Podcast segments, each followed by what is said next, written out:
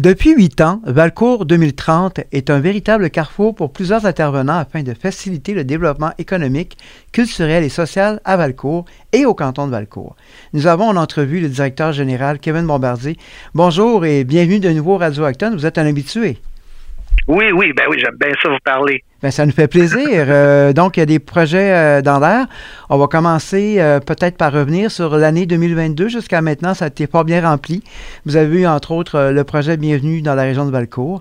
Est-ce qu'on peut peut-être rappeler justement la mission et quelques exemples d'activités qu'il y a eu depuis le début de l'année? Oui, ben en fait, c'est super simple. Le comité Bienvenue Région de Valcourt, c'est le, comité d'intégration, en fait, qui cherche à créer des liens entre les nouveaux euh, arrivants, les nouveaux résidents et la communauté d'accueil. Donc, nous, ce qu'on fait, c'est qu'on crée des opportunités de rencontres, que ce soit à travers des ateliers de cuisine, des activités sportives, euh, des activités artistiques. Euh, donc, on crée là cette espèce de, de, de mouvement-là qui, qui rassemble les gens. Euh, donc, les initiations au patin, ça fonctionne toujours euh, très bien. Et euh, les les ateliers de cuisine, ça aussi, les gens aiment beaucoup là quand quelqu'un cuisine quelque chose de son de son pays, puis on crée une petite discussion par rapport au parcours de tous et chacun. C'est ce genre d'activités qu'on fait qui sont des, des, belles réussites. Excellent. Et pour revenir à ce qui s'en vient, l'école secondaire L'Odyssée accueillera prochainement, soit les 9 et 10 septembre, la première édition du Bio Blitz. En quoi ça consiste? Donc, le BioBlitz, en fait, c'est une activité où euh, des petits groupes vont euh, aller sur le terrain pour faire l'inventaire de tout ce qui est biodiversité de différents milieux.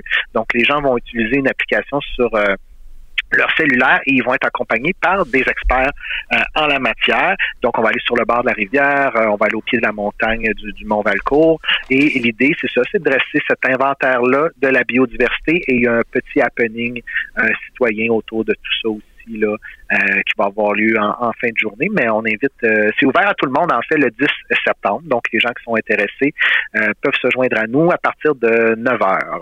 donc c'est sur le terrain de l'école et du parc Camérouillard qu'on crée le, rassemblement et après ça on, se dirige vers les sites qu'on va explorer. Parfait. Et dans les bons coups de Valcourt 2030, au fil des ans, il y a eu donc les, les fameux grands rendez-vous. Et donc, la formule sera de retour prochainement, si je comprends bien. Effectivement, euh, prochain grand rendez-vous, on vise euh, fin octobre, début novembre.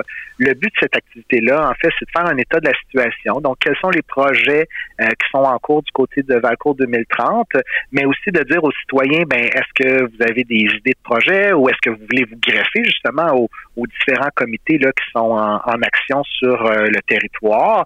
Mais on va aussi en profiter pour diffuser notre nouvelle planification stratégique et nos nouveaux outils de dépôt de projet pour les citoyens. Donc, on s'en va vers euh, un budget participatif où les citoyens pourront déposer des projets en répondant à certains critères. Euh, donc, on va profiter du grand rendez-vous pour euh, diffuser toute cette information-là.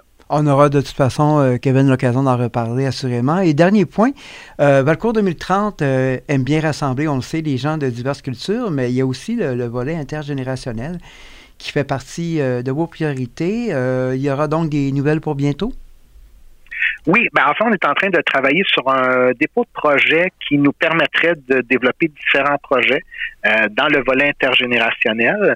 Euh, on sait que pendant la pandémie, là, les, les aînés ont vécu beaucoup, beaucoup d'isolement, donc on veut réactiver un peu euh, ces gens-là. Il y a le Centre d'action bénévole qui a des initiatives aussi, donc on va travailler ça avec eux. Mais on voudrait prendre un peu ce qu'on fait avec le volet interculturel, puis le transformer là à la sauce intergénérationnelle. Donc les prochains mois, c'est quelque chose qui devrait qui devrait se développer assez rapidement. Donc une histoire à suivre. Si on veut en savoir plus, Kevin, on, la page Facebook, toujours plein d'informations, et le site web? Effectivement, oui, oui, tout à fait. On est très actifs euh, sur Facebook. Euh, ça va vraisemblablement être diffusé euh, sur le Facebook. Sinon, évidemment, à Radio Acton, on fait souvent des suivis, donc les auditeurs seront mis au courant de tous ces développements-là au fur et à mesure que ça va se développer. Ça nous fera plaisir, M. Bombardier. merci de votre présence et à très bientôt. Ça fait plaisir. Merci, Alain.